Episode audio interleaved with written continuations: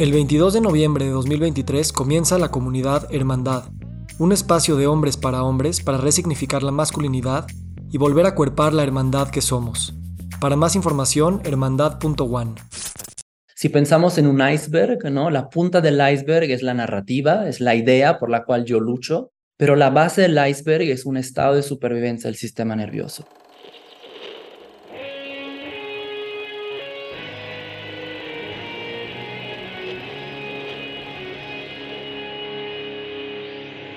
Bienvenidos a Volver al Futuro Podcast, donde platicamos con las mentes que nos impulsan a crear el nuevo paradigma de salud y bienestar, conducido por Víctor Sadia.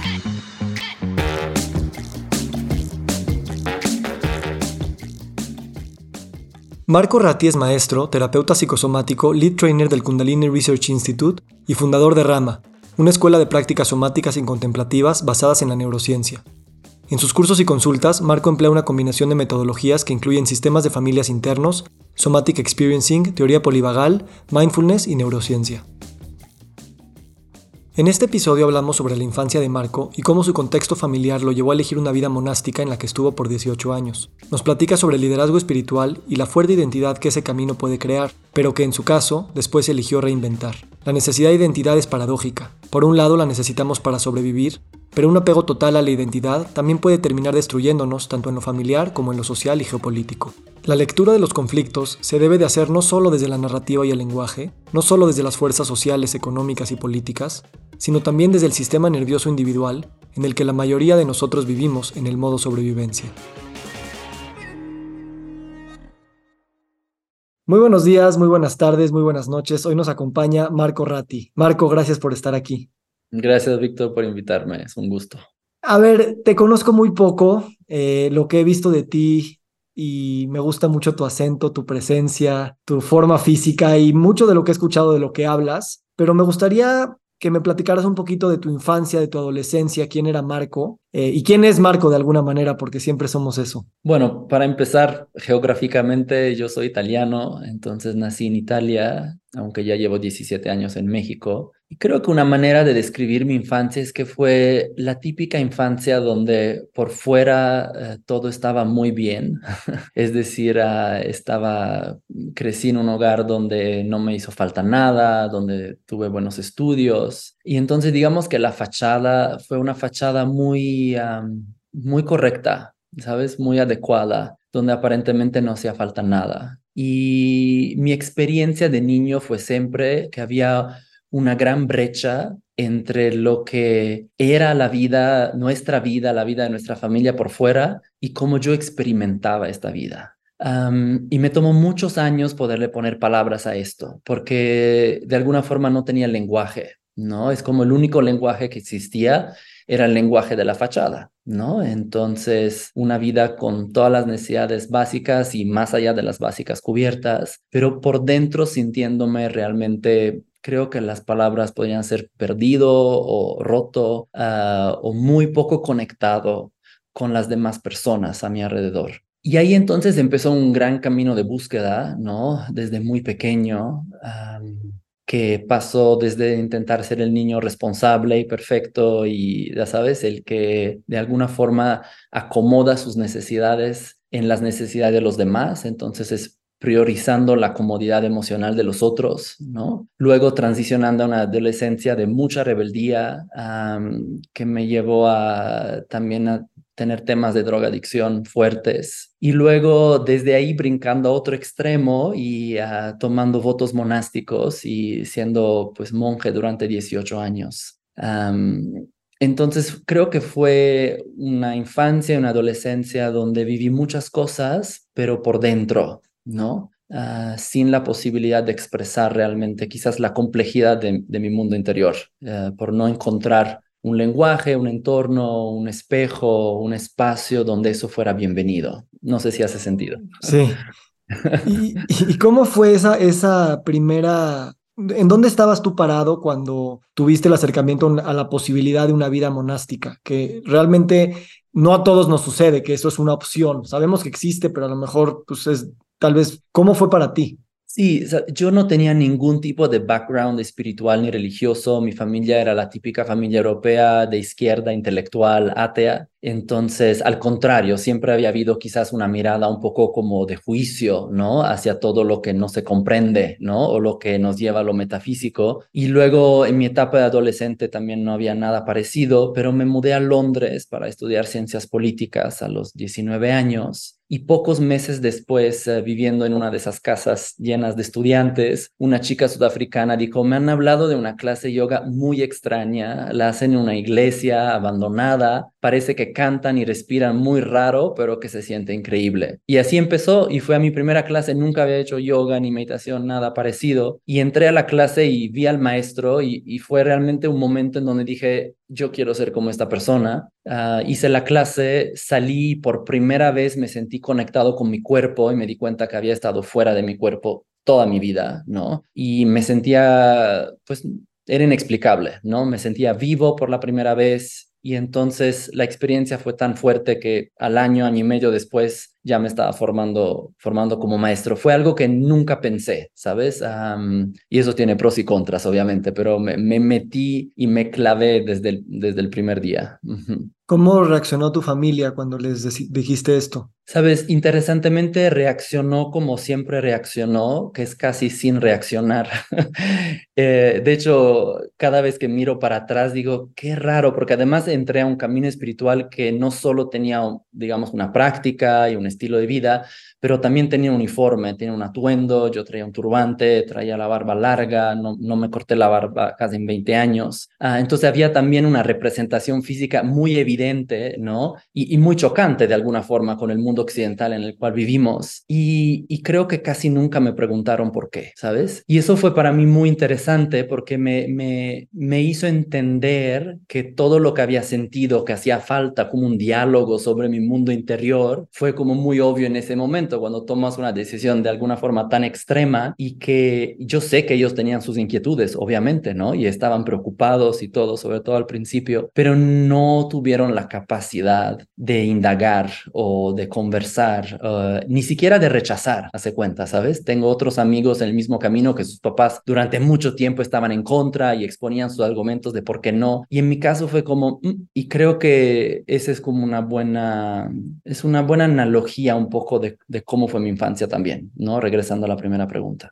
Claro, y de alguna manera una eh, realización de también de que el vínculo estaba a lo mejor formado de cosas que nunca se hablaban y que no, eh, o sea, que, que, algo que los confrontó, yo creo, lo suficientemente profundo, tampoco había esta manera, como tú dices, de, de, de, que eso sea o, o, un rompedor del vínculo por completo o un reafirmador del vínculo. A lo mejor digo, fue un tanto triste darse cuenta que tampoco había mucho que doler en ese, en ese sentido, o no sé si estoy rebasando aquí mis... No, para nada, para nada. Creo que justamente mostró la falta tan estridente de un vínculo, ¿no? Y que las, el vínculo estaba basado sobre pocas cosas en común, ¿no?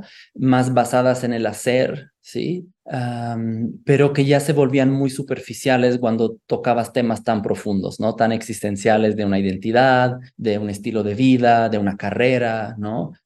entonces definitivamente fue como un aha moment de reconocer que la ausencia de vínculo que siempre había sentido era real, ¿no? Porque por mucho tiempo yo pensé que solo yo lo percibía así, yo era el que estaba mal, ¿no? Y me di cuenta que, que no, que por lo menos el tipo de vínculo que yo anhelaba efectivamente sí había estado ausente, ¿no?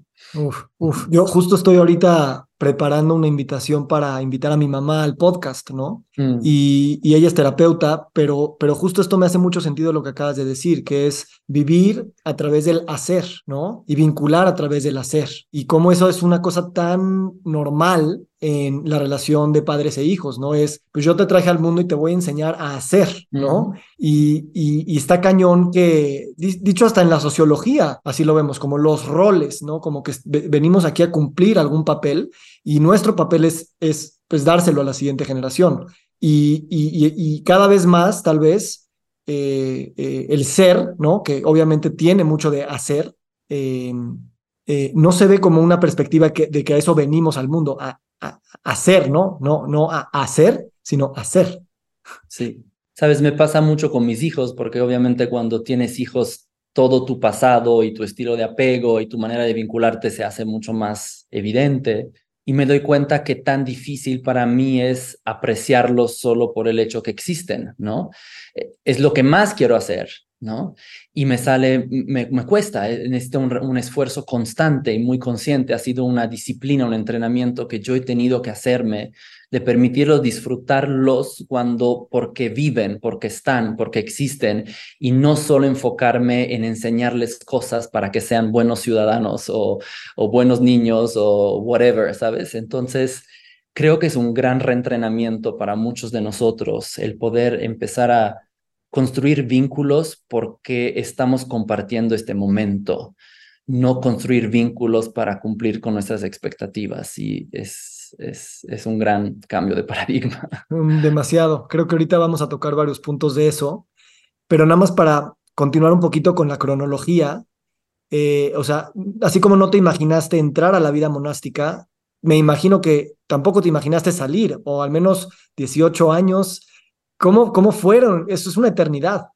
Sí, sí, es una eternidad. Los primeros 10 años estaba muy, muy volcado. Yo estudié ciencias políticas, pero justo cuando estaba estudiando empecé el camino monástico, entonces me metí también en la parte organizacional de esta organización, porque estaba muy interesado siempre en el impacto social que el yoga y la meditación o un camino contemplativo pudiera tener en la sociedad. Entonces empecé a trabajar con empecé a representar esta ONG a las Naciones Unidas para ver si podíamos, porque teníamos una relación con las Naciones Unidas como consultores, eh, para empezar a generar programas basados en yoga y meditación eh, en diferentes aspectos sociales. Y entonces me volqué mucho en eso y muy rápido tomé un, un rol de liderazgo importante a nivel internacional, viajaba muchísimo desde China, Argentina, Estados Unidos. Y, esos primeros 10 años me dieron mucha satisfacción, me posicionaron, me dieron un estatus, aprendí cosas increíbles, estuve con maestros fenomenales, entonces creo que los primeros 10 años fueron extremadamente enriquecedores, empecé a sentirme seguro dentro de mí, a sentirme también apreciado por mi trabajo, era muy bueno en lo que hacía como maestro, y entonces eso construyó un poco de autoestima que había estado tan ausente, ¿no? Hasta, hasta los 20 años de mi vida. Y después de esos primeros 10 años, empecé a darme cuenta de todos los límites poco a poco, ¿no? tanto de mi posición, uh, los límites de estar en una tarima, ¿no? Ese lugar de maestro espiritual. Mm, la gente, por más que yo no quisiera, me ponía en un pedestal y aprendí muy rápido que cuando te ponen en un pedestal, tarde o temprano te bajan. Eh, y ese es un proceso muy doloroso, ¿no? Sobre todo cuando tú no estás intentando conscientemente que no te pongan en un pedestal, pero la naturaleza de la interacción en esa enseñanza espiritual es asimétrica, hay una asimetría de poder. Y, y, entonces yo empecé a sentirme muy incómodo en ese pedestal. primero porque no quería estar ahí. Segundo porque la gente se ponía abajo y yo no quería que la gente se pusiera abajo de mí. Uh, me hacía sentir muy incómodo. Sentía que no les podía enseñar realmente como quisiera por esta simetría de poder. Y, y me di cuenta que también luego cuando la gente te sube, te baja. Y cuando te baja, normalmente te baja mal, es decir, te tira del pedestal. Y entonces ese proceso de estar en un lugar donde no puedes ser tú mismo porque la gente no te ve por quién eres, te ve por ser el maestro, Em, me, empecé a sentir como si yo me estuviera defraudando a mí mismo, no, podía ser yo. Y muy paradójico, ¿no? Porque este lugar me permitió ser yo hasta un cierto punto y luego empezó a transicionar en donde yo ya no sentía que podía ser yo. Pero me tardé muchos años en, en, en darme cuenta que estaba listo para salir de la comunidad, estas comunidades ejercen mucha presión interna, ¿sí? sí hay un grado de control group, como se llama en inglés. Entonces, cuando te vas, eres muy mal visto, ah, literalmente excomunicado. cuando te vas, hay, hay mucha carga ah, emocional. Y también yo llevaba tanto tiempo que había mucho capital invertido, ¿no? E, en esta profesión, en este lugar. Entonces, era un cambio de identidad extremadamente profundo. Y regresando a tu pregunta, si pensaba salirme, no, por muchos años yo sentí que yo iba a morirme con mi turbante, ya sabes. pero luego empezó a entrar un anhelo muy hermoso, la verdad. Yo empecé este camino a los 19 años. Nunca me había visto de adulto sin mi uniforme, sin mis votos, sin mi barba, sin mi turbante. Y empezó a surgir ese anhelo donde yo ya estaba listo para decir, yo, yo sí quiero ver quién soy sin nada de eso, ¿no? Y eso creo que fue el punto principal que me llevó a, poco a poco atreverme a explorar la posibilidad, ¿no? Ah, de dejarme ver, que, que es algo muy significativo. Gracias, me, encanta platicar contigo y, se ve el grado, los grados de observación que tiene tu, tu, historia y que lo puedas comunicar con una, como si fuera la primera vez que lo platicas y al mismo tiempo es algo que ya es ancient wisdom, ¿no? Eh, creo que es paradójico es, y, increíble que lo menciones y lo hayas vivido en tu carne, este tema de que el, el propio desarrollo espiritual y más para tal vez ascender niveles dentro de las jerarquías que nos inventamos, eh, yo diría que un paso natural de, ese verdadero desarrollo espiritual es precisamente llegar al punto en el que la identidad la, la, escoges soltar, ¿no? Te, la creas, pero el siguiente paso de esa espiritualidad es romperla, no fortalecer esa, e, esa, esa máscara que de alguna manera eh, ¿no? Y, a veces es más difícil por ser una máscara espiritual y no una máscara más fácil de quitar que, tendría otras connotaciones. Y, por eso es muy paradójico, ¿no? Porque avanzamos hacia allá, el camino es como muy, muy, muy bonito. Y al mismo tiempo, el camino, si lo sigues, te, te, va a decir, lo tienes que dejar ir, lo tienes que soltar. Y es paradójico ser un maestro que explica eso y al final te diga cómo lo vas a soltar. ¿Qué tanto de esto era parte de la filosofía y qué tanto tú este, la confrontaste al, al, aceptar esta idea que, que, que, tú dices, fue algo muy hermoso, ni siquiera fue una rebeldía, ni siquiera fue un hastío, sino fue algo que nació y que elegiste hacer. Y sabes, eh, dos o tres años antes que yo me saliera, hubo todo un escándalo en esta comunidad internacional muy grande, porque obviamente salió que el fundador también había abusado de personas, poder, sexo, dinero, lo mismo de siempre, ¿no? Que eso es otro tema interesante en sí, de por qué se repite en todas las comunidades. Entonces, había mucha gente saliéndose de la comunidad en esos años y mucha gente se salía muy enojada, eh, justamente, ¿no? Legítimamente sintiéndose defraudados, abusados, manipulados. Y mucha gente creo que tenía la expectativa que yo me saliera con este enojo, ¿no? Y para mí fue muy distinto, ¿sabes? Porque mi postura fue, esta enseñanza me llevó a reconocer que ahora estoy listo para ser yo. Y, y la promesa de la enseñanza siempre fue, sé tú mismo, ¿no? Y la paradoja y de alguna forma la belleza de esos caminos espirituales, siento que te, te prestan una identidad porque tú no tenías la capacidad de ser tú antes. Es decir, yo tengo muy claro que yo tuve que asumir, tomar prestado una identidad y una identidad tan fuerte de alguna manera, porque yo no tenía mi propia identidad, ¿no? Por mi pasado, por mis experiencias, yo no tenía la capacidad de ser yo. Y entonces la promesa del camino espiritual fue, ten, te, te, ofrecemos esa identidad, que además es una identidad muy luminosa, una identidad al servicio de los demás, y esa, esa identidad prestada te permite gestar por dentro, poco a poco, encontrar la valentía y la seguridad de ser tú. Entonces, cuando yo sentí que por dentro, ¿no? Se había gestado eh, Marco, ¿no? Estaba listo como para decir, ah, pues se está cumpliendo la promesa, ¿no? Entonces, para mí, obviamente fue muy doloroso, fue muy difícil, fue un duelo enorme soltar todo eso, pero había como esta semilla por dentro que se había gestado y estaba lista para dejarse ver.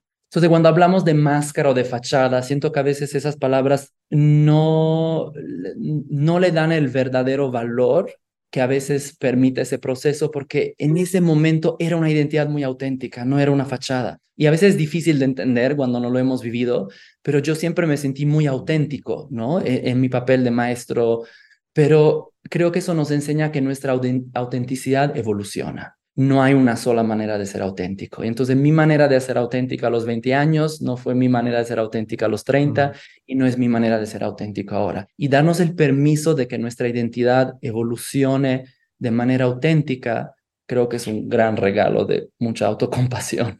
A, eso me refería con la máscara, ¿no? Que cualquier identidad es una máscara y no por falsa, simplemente porque es una etiqueta eh, arbitraria, pero al mismo tiempo se puede vivir con esa intensidad y lo que dices para mí, Marco, es demasiado profundo, ¿no? Porque me dices, eh, estas instituciones y cualquiera, ¿no? El país, la familia, la raza, el género, nos prestan identidades que necesitamos porque venimos aventados a un mundo donde no, no sobreviviríamos sin eso. Eh, y al mismo tiempo, el, el, mayor apego a estas etiquetas termina también desdibujando eh, el potencial que tenemos, enfocándolo en una manera hegemónica de vivir.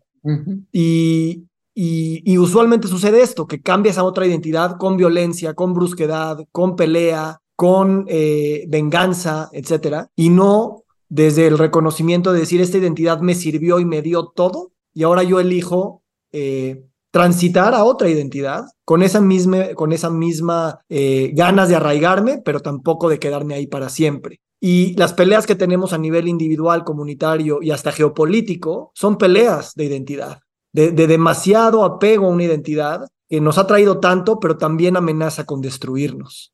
¿Cómo eh, navegar esta fuerza tan nuclear de, de, del poder de autodestrucción que tiene el sobreapego a una identidad.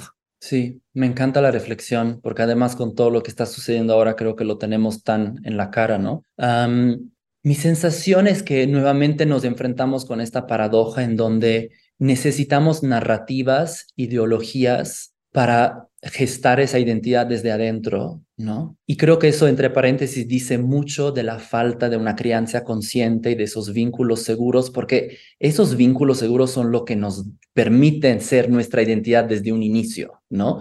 Y como la mayoría de nosotros no vivimos ese apego seguro y esos vínculos significativos, crecemos robados de nuestra identidad, ¿no? Y entonces nos tenemos que apegar a algún tipo de narrativa, algún tipo de ideología para encontrar algún tipo de identidad, ¿no? Y hasta aquí todo bien. El problema es que cuando esta narrativa o esa ideología se vuelve, se pone más en primer plano de mi humanidad, nos deshumanizamos. Y entonces priorizamos la idea, priorizamos la ideología, que sea religiosa, política, económica, espiritual, lo que sea, la priorizamos. Y entonces el ser humano dentro de mí pasa en segundo plano y eso tiene un problema de fondo que me permite deshumanizarme a mí entonces, no tratarme como ese ser humano que soy y me permite deshumanizar a otros. Y en escala pequeña la vemos en todos los problemas en las familias, la violencia doméstica, todo lo que ya conocemos, y en escala grande lo vemos en las guerras y en los conflictos que vemos, ¿no? Pero yo lo veo una y otra vez, en el momento que la narrativa es más importante de la vida y de la humanidad del otro, eso nos justifica los actos atroces ¿no? que hacemos. Y, y es tan difícil encuadrar, encuadrar este tema porque la necesidad de la narrativa es tan visceral que estamos dispuestos a morir y a matar en lugar de soltar la narrativa. A mí se me hace esto fascinante, Marco, porque eh, dices la palabra clave que es visceral, o sea, la, la narrativa está encaudeada en nuestros genes, en nuestro sistema nervioso en nuestro cuerpo, en nuestro sistema somático. Entonces, no es nada más soltar la historia como si fuera un cuento donde pues cierras el libro y abres otro. Esto está metido en nuestros patrones de sobrevivencia animal, celular que tenemos. Y creo que cuando le metemos el factor neurociencia a esto, es eh, o sea, estamos abriendo ahorita en, este, en estas décadas, con, con todo el, research que tenemos a nivel somático, trauma, a nivel de que la salud mental no es, no es mental, realmente es, es siempre relacional, eh, esta interacción a tantos niveles de lo social y lo político, con lo, con lo narrativo y el lenguaje, con las células y los genes de la biología. ¿Cómo es para ti entrarle a estos temas sin perder de vista todas estas aristas que son la misma, pero que usualmente pues escogemos el enfoque, vamos a explicarlo desde lo sociopolítico, vamos a explicarlo desde lo neuro, neuronal, vamos a explicarlo desde lo narrativo, religioso, pero realmente todas juegan al mismo tiempo. Me encanta. Eh, Sabes, creo que eso es tan importante porque justamente uno podría decir, pues suelta la narrativa, ¿no? Suelta la idea. Pero como bien dices, la idea es el reflejo de un estado de supervivencia de nuestro sistema nervioso. Si pensamos en un iceberg, ¿no? La punta del iceberg es la narrativa, es la idea por la cual yo lucho, pero la base del iceberg es un estado de supervivencia del sistema nervioso. Y aquí entra un tema tan importante porque por general pensamos que sobrevivir es solo cuando no tenemos comida o cuando estamos en situaciones trágicas o crecimos en una guerra. Lo que apenas nos estamos dando cuenta es que este tema de no tener una identidad me pone en un estado de supervivencia. Y entonces ya hay tantos de nosotros que no hemos crecido en una guerra, que no hemos vivido abusos sexuales, que no hemos estado en condiciones, llamémoslas trágicas, y aún así estamos en un estado de supervivencia simplemente porque desde un inicio no se apreció mi existencia. Y cuando mi existencia no es apreciada, para el sistema nervioso eso genera un cortocircuito, porque para el sistema nervioso es un imperativo biológico que las personas que me dieron la vida, me dieron la vida me nutran. ¿no? Y cuando eso no sucede o no sucede según las necesidades de mi sistema, ¿no? Esta falta de identidad y de reconocimiento de que yo existo detona ese paradigma de supervivencia. Y entonces ahí necesito agarrarme de una idea que justifique esta sensación dentro de mí que yo siempre tengo que estar luchando huyendo de algo. Porque si no, la, si no tengo una idea que lo justifique, no hace sentido. ¿Por, qué siento dentro de mí que estoy siempre sobreviviendo? Que la vida es un esfuerzo, que relacionarme es siempre un desafío. Necesito algo para justificarlo. Y como el trauma es eh, es algo que no existe en nuestra memoria explícita, ¿sí? No, tengo las anclas que me digan, ah, me siento así porque pasó eso y eso. Como eso es invisible, ¿no? El trauma es sigiloso, invisible, necesito yo adoptar una narrativa que justifique ese estado de lucha en el cual estoy todo el tiempo. Y así nos las pasamos luchando, ¿sabes? Que sea subiendo la escalerita empresarial, que sea con una idea política fuerte, que sea como desmotivándome por completo diciendo pues nada vale la pena, ¿no? Hay muchas maneras en que lo traducimos, pero la narrativa es, es el traducir el estado de supervivencia y justificarlo en una idea que sea a veces políticamente y socialmente aceptable y a veces totalmente lo opuesto. Eh, pienso en, este conflicto actual, bueno, que es un conflicto que lleva tanto tiempo y ahora es muy visible y está muy presente también porque lo tenemos en nuestros celulares. El, pensar en cómo sería una respuesta si, mucho de esto viene de traumas preverbales, eh, salir de aquí también es un trabajo somático eh, postverbal. O sea, Claro que la narrativa nos puede ayudar en algunas cosas, pero también está limitada, porque te va, te va a hacer escoger una posición, te va a escoger un camino, te va a escoger, eh, hacer elegir algún enemigo al cual que se pueda luchar, ¿no? A veces, o sea, lees algo en línea y, realmente lo que más lo puede, la, la mejor respuesta a lo mejor es un emoji, ¿no? Porque a lo mejor la paz empieza fuera de la historia y de la narrativa y de la interpretación. Eh, y, no creemos todavía lo suficiente en eso, no pensamos de esa manera. Y, creo que por eso el paradigma médico, llevándolo a ese contexto también, le cuesta mucho trabajo entender lo somático y lo, y lo, y lo no verbal en la sanación, porque e, es completamente, en el mejor de los casos es algo como, como muy esotérico y místico, en el mejor, en el peor de los casos es, es aventarte una brujería de algo que se puede explicar con un lenguaje científico. Eh, ¿Cómo, cómo eh, reintroducir la necesidad de lo no verbal? Ah, muy buena pregunta. Sabes, creo que quizás una manera de mirarlo es si llevamos tanto intentando solucionar algunas cosas con lo verbal sin realmente dar pasos adelante, quizás hay que buscar otro camino, eh, empezando por ahí. ¿No? hablando del conflicto actual entre Israel y Palestina, yo intento pisar siempre muy delicadamente y hablo muy poco porque sé que cualquier cosa que voy a decir va a estar parcialmente equivocada, ¿no? Y va a ser parcialmente sesgada o muy sesgada. No hay manera de, conversar de eso sin tocar alguna herida sin darme cuenta. Dicho eso, creo que es importante tener la conversación, ¿no?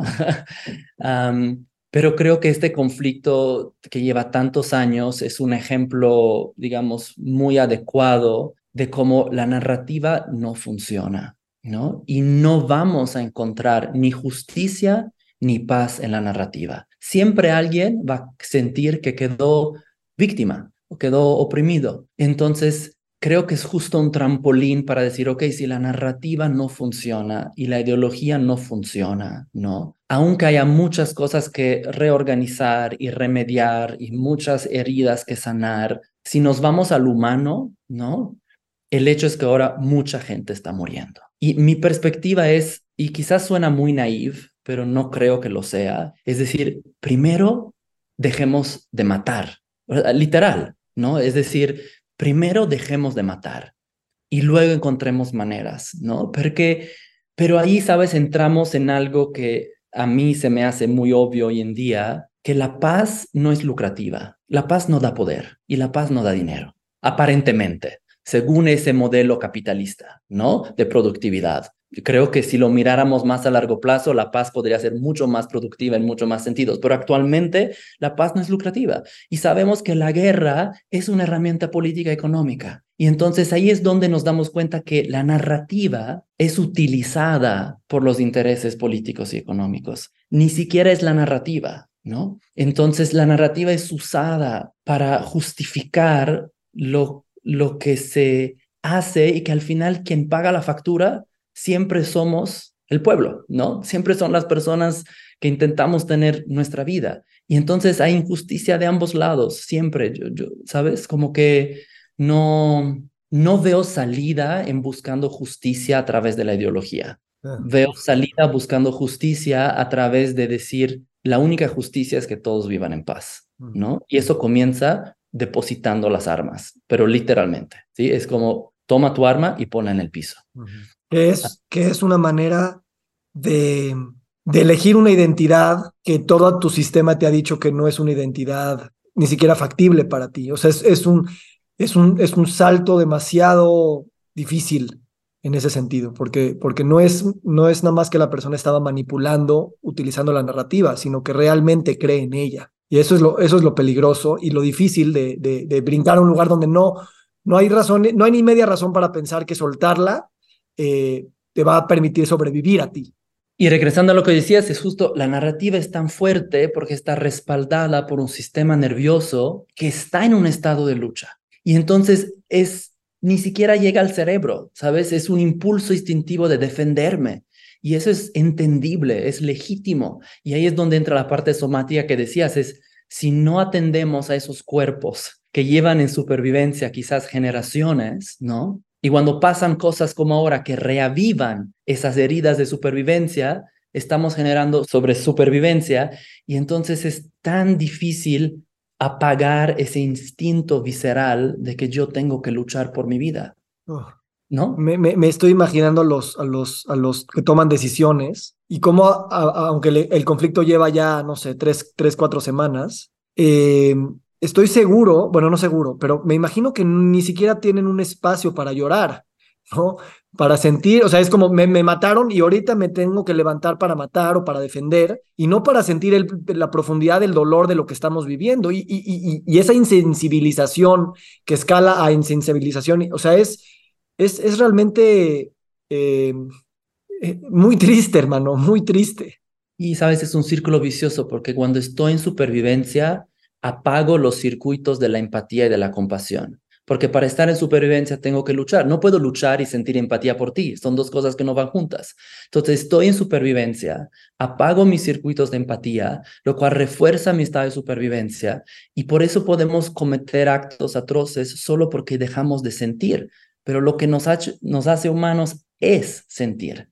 Por eso es tan peligroso el estado de supervivencia cuando se sale de control porque me deshumaniza. Y entonces ya todo, todo se vale, es como si ya no hubiera reglas, que es lo que estamos viendo ahora. No es como ya no, no, hay, no hay ningún criterio, ¿no? Lo que tengo también presente en este momento es que también lo, lo, llevo a mi, a, mi, a mi relación de pareja, ¿no? O sea, yo últimamente como que he visto que yo eh, también el conflicto lo quiero resolver a través de la ideología y la narrativa, pero muchas cosas de la pareja están en lo preverbal y en lo postverbal. Y, y ahorita me empiezo a dar cuenta de que de, de, eso, ¿no? Es como también es como, no, vamos a hablar con alguien para que nos ayude y tal. Y otra vez estamos en ese mundo de las ideas que, que ayudan mucho y obviamente, ¿no? Pero eh, acercarte a la persona con la que quieres sanar desde un lugar no verbal es algo que también... Eh, eh, es demasiado extraño, es demasiado extraño eh, y al mismo tiempo, hablándolo en el contexto social y hablando en el contexto íntimo de, de, tu, de, tu, de tu casa, eh, tenemos que arriesgarnos desde ahí a hacerlo. Claro, y sabes, me vienen dos cosas cuando, cuando hablas. Una es algo que se me quedó tan inculcado, ¿no? De toda mi práctica contemplativa, de que hay esta idea de fondo que si yo sufro, tú forzosamente sufres y que es inevitable. ¿No? Y que entonces esa perspectiva pues budista eterna, ¿no? Que ha informado a tantas de las corrientes espirituales, siento que es algo que tenemos que traer más a la mesa, ¿no? Y no lo podemos hablar porque hablándolo pues tiene poca relevancia, lo tenemos que sentir, ¿no? Y ahí viene todo el trabajo somático, ¿no? De, de sentirnos el uno al otro. Cuando yo siento que tú me sientes, mi supervivencia se apaga, ¿no? Es lo que llamamos corregulación. En el momento que tú sientes que yo te siento a ti y viceversa, el, el circuito de la empatía se vuelve a encender desde un punto de vista neurocientífico. Entonces ahí la importancia de, de todas esas oportunidades, ¿no? De, de corregularnos. Um, esa era una cosa que, que quería decir y la otra se me fue, pero seguro va a regresar. sí, en lo que regresa el, el, en el discurso eh, privado, digamos, comunitario, doméstico y en el, en el discurso social y político, normalmente no hay eso, el cómo me siento, el cómo mostrar tus emociones para que el otro, al menos desde ese lugar, lo pueda ver. Obviamente se nota cómo te sientes, pero no lo expresas tú. Y, y también es una cosa que, que, que partir de ahí, ¿no? El, el, el, cómo me siento, eso es lo único que hay que compartir. Y ahí es una respuesta a no, a no eh, caer en una ideología, porque no caes en una explicación, simplemente es describir a lo, o tratar de escribir a lo que estás sintiendo. Sí, estoy de acuerdo y creo que esa es una educación básica que hace falta desde el kinder, ¿no? De reconocer que nuestro mundo interior es una fuente de información tan válida como la fuente de información de la cabeza, ¿no? Porque ahora priorizamos uh, al 100% que la única fuente de información válida es mi cabeza, cuando sabemos que el 80% de lo que pasa en nuestro sistema sucede en el cuerpo. Entonces, nos estamos, nos estamos perdiendo la oportunidad de educar a las nuevas generaciones a tener acceso al 80% de, de información de su mundo interior, de su sabiduría, de sus instintos. Y por eso estamos de alguna forma tan perdidos, porque el cuerpo sabe lo que necesita. Lo que no sabemos es cómo hacerle caso y actuar sobre eso, ¿no? Y sabes, la otra cosa, ya me regresó lo de las ideas. Las ideas no son malas en sí. El problema de la idea, eso también viene de la tradición contemplativa y me encanta. Una idea se vuelve un problema cuando se te olvida que tu idea es un sesgo. O sea, está perfecto tener ideas, siempre y cuando me acuerdo que mi idea es parcial. Mi idea nunca va a representar la realidad, porque es una opinión y tengo todo el derecho a tener opiniones y está padrísimo que tengamos opiniones distintas. Las opiniones se vuelven peligrosas cuando mi opinión se vuelve un dogma. ¿No? Porque pienso que mi opinión es la realidad. Y esa diferencia entre hacer el ejercicio interno de siempre distinguir entre mi opinión no es la realidad, es una perspectiva parcial de la realidad. Yo la puedo adoptar como la perspectiva que más me guste, pero no es la realidad. Mi opinión siempre es un sesgo. Y creo que esa es otra como educación básica que nos hace falta, ¿no? Uh, porque si no, nos salimos de nuestras guerras de ideas. Sí, y, y, por eso en este movimiento de resignificación, eh, la palabra liderazgo ¿no? se me viene mucho a la mente. Y hablando de los contextos sociales y políticos, muy difícil que una persona llegue a una posición de poder jugando otro juego, porque el juego te descalifica precisamente. Entonces, por eso veo que a veces nuestro decimos, no, hasta que llegue el presidente o llegue el director de la empresa que quiera cambiar el capitalismo, que quiera cambiar, es, es, es un sueño que por un lado enajena nuestro poder y también es, es utópico y, y real. Y el, el, el, trabajo tal vez más privado y más individual y más literalmente a través de este tipo de conversaciones es donde nuevas maneras de liderazgo podrán emerger desde ese lugar de, ni siquiera se debe de llamar liderazgo, para no tener una connotación de verticalidad y de supremacía y de super, superioridad, ¿no? Eh, y por eso se me hace muy poderoso eh, el confiar y también decirnos que este trabajo que estamos haciendo realmente está construyendo una nueva realidad y no tenemos que esperar a que se resuelvan los conflictos de afuera o, o de tu casa. O sea, el, el, el, tener una conversación así, vernos a los ojos y sentirnos así en este momento es ya transformador, ya creador de un mundo. Estoy de acuerdo y creo que para todos los que están escuchando y, todos nosotros es recordar que, aunque parece cliché, realmente podemos empezar a hacer eso en todas las en cualquier interacción. ¿Sí? Es decir, yo puedo preguntarle a mi pareja como con una voz más tranquila, mirándole a los ojos y diciendo, tengo la sensación que estás sintiendo algo, si me lo quieres compartir, aquí estoy, ¿sabes? O sea, abrir oportunidades para expresar este mundo interior sin sentir que tengo que estar acorazado todo el tiempo porque si te muestro mi herida la vas a usar en mi contra. ¿no? Porque por eso nos acorazamos, por eso no mostramos lo que sentimos, porque en algún momento me mostré y lo que mostré fue usado en mi contra. Y no sé, hace cuenta, hace un tiempo hicimos una comida y estábamos una comida normal entre amigos y luego decimos, ¿por qué no cambiamos un poco la dinámica y hicimos, ¿qué tal si cada quien cuenta un momento en que se acuerda haber sido valiente? ¿No? Pregunta simple. ¿Sí? Y no sabes cómo cambió la comida, ¿sabes? O sea, empezó una persona y con cada persona se volvía más profundo el espacio desde el cual compartían y de ser una comida X, ¿sabes? Un asado X de un sábado, la gente se fue recargada, conectada, agradecida y entonces podemos empezar en esas pequeñas interacciones, ¿no? Simplemente abrir espacios para compartirnos desde otro lugar. Y eso es algo que siento que es bonito y me apasiona muchísimo. No sé si a ti te pasa, pero creo que caemos en la misma manera de relacionarnos todo el tiempo, ¿no? Sobre todo con los amigos de siempre. Hacemos lo mismo, hablamos de lo mismo. Hace poco hice una cena y puse tres reglas, ¿no? Y una de las reglas es no vamos a hablar de hijos ni de escuelas, porque con este grupo de amigos tendemos a hablar siempre de nuestros hijos. Pues es normal, es lo que más queremos, pero... Y la, la cena cambió por completo, porque ya al, al omitir hablar de lo que siempre hablamos, la gente empezó a hablar de otras cosas de las cuales normalmente no hablan. Es nada más para mostrar que ese trabajo a veces se siente como algo titánico, ¿no? Algo imposible o algo que tenemos que hacer, ¿sabes? Como solo con medios extremos o enormes. Y creo que no, creo que puede comenzar en el desayuno, puede comenzar cuando recojo a mi hijo y en lugar de preguntarle cómo estuvo la escuela, le puedo preguntar, ¿a quién ayudaste hoy? ¿No? Es otra pregunta, invita a otra interacción.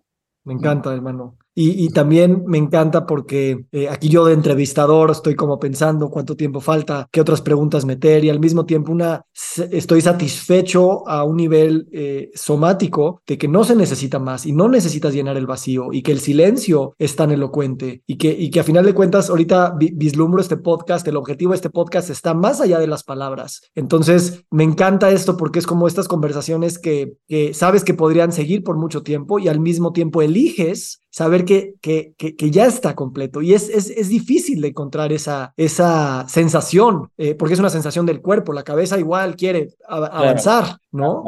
Eh, eh, sí, y es algo, me imagino, mucho de la, de la práctica contemplativa que yo, la verdad, este, admiro mucho en ti y no tanto como a, ti en tu ego, sino admiro de que eso sea también una existencia de este planeta y que, y que personas dedican tanta energía y tiempo a, vivir desde ese lugar que es tan em, raro de ver, al menos en la hegemonía occidental del, modus vivendi y, del, y, de lo que queremos hacer. Y, y, bueno, pues este, gracias, gracias por, por, crecer esa barba y gracias por elegir cortarla también. Sí.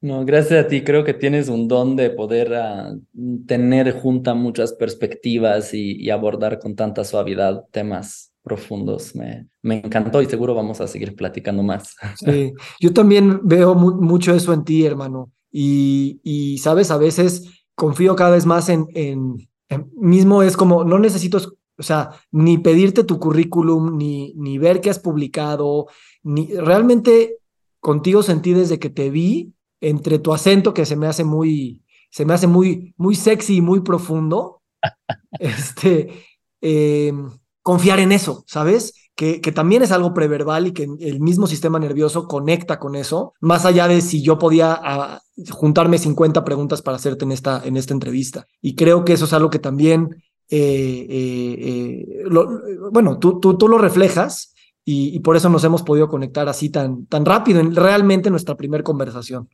Sí, eh, mi maestro decía, lo único que importa es tu presencia. Tú deberías de poder entrar en un cuarto y que la gente sepa exactamente en dónde estás parado, ¿no? En la vida y lo que representas sin tener que decir nada. Y, y nos los inculcó de maneras muy intensas.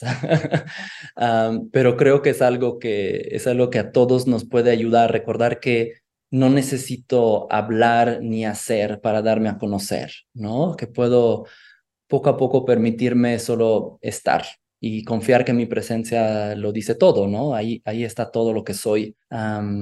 y qué bonito si pudiéramos relacionarnos más así, ¿no? Sin tener que explicarnos, mm. experimentarnos los unos a los otros. Sí, yo estoy tratando cada vez más de, tratando de hacer eso. Eh, y digo, no quiero sonar falsamente humilde, ¿no? Pero sabiendo todo esto de las narrativas y de las etiquetas que nos contamos, el, el, el tratar de relacionarme desde ese ser y saber que las cosas y oportunidades vendrán desde ahí. O sea, casi, como que el universo te da lo que eres, no lo que haces o lo que quieres. Y es difícil, ¿no? Porque pues hay que, hay que, ahorita tengo, uh, termina este podcast, lo voy a editar, lo voy a mandar para que los algoritmos lo distribuyan y entonces, ya sabes. Pero, ok, hacer todo eso, pero recordar siempre la intención de, ah, ok, si esto es una extensión de mi ser, entonces aplica. Y si no, con paciencia, aunque todos me digan y los cursos me vendan que ese no es el camino. Y es muy difícil de lograr y muy difícil de perderse porque la, la fama, la atención, mismo la remuneración económica, pero sobre todo la identidad, se agarran muy rápido de eso, muy, muy rápido creo que no es nada fácil hacer lo que estás haciendo también, ¿sabes? O sea, mantener esa integridad y al mismo tiempo malabarear toda la logística, ¿no? Que sea económica, que sea de, administración, ¿no? De llevar un proyecto como el tuyo. Siento que es una línea sutil siempre de negociación, ¿no? Entre Ah, cómo mantengo esa integridad y al mismo tiempo lo hago accesible, ¿no? Es como una meditación, yo creo. Exacto, exacto. Es así, así como todo. Y, y, creo que lo más bello es, es, es, como dices, esa presencia y también esa transparencia de mostrar eh, todo lo que está sucediendo tras esa presencia, ¿no? Para que tú digas, yo decido venir aquí con estas contradicciones, estas cosas no resueltas. Mm. Y, y eso es algo que también pues bueno, ya iremos explorando, pero, pero creo que también es la esencia de este proceso de sanación eh, individual y colectivo. Eh, y la transparencia no es, no es como dices, es una verdad parcial, pero al menos estamos exponiendo que no la tenemos, ¿no? Y, y, con eso ya estamos en el territorio de una verdad mayor, aunque nunca llegaremos a esa verdad mayor. Totalmente, sí. Pues hermano, gracias y, y bueno, saber que en el silencio que, que, suceda después de esta conversación es donde esta conversación va a habitar y al menos para mí ha sido eh, una sorpresa y no una sorpresa, totalmente un agradecimiento. Igualmente, encantado. Gracias por el espacio y por las buenas preguntas. Te quiero, hermano. Igual, nos vemos pronto. Chao. Chao, chao. Nos encantaría recibir tu retroalimentación de estos podcasts para continuar generando contenidos que te sean útiles e interesantes. Si puedes, déjanos un comentario en la página web victorsaadia.com.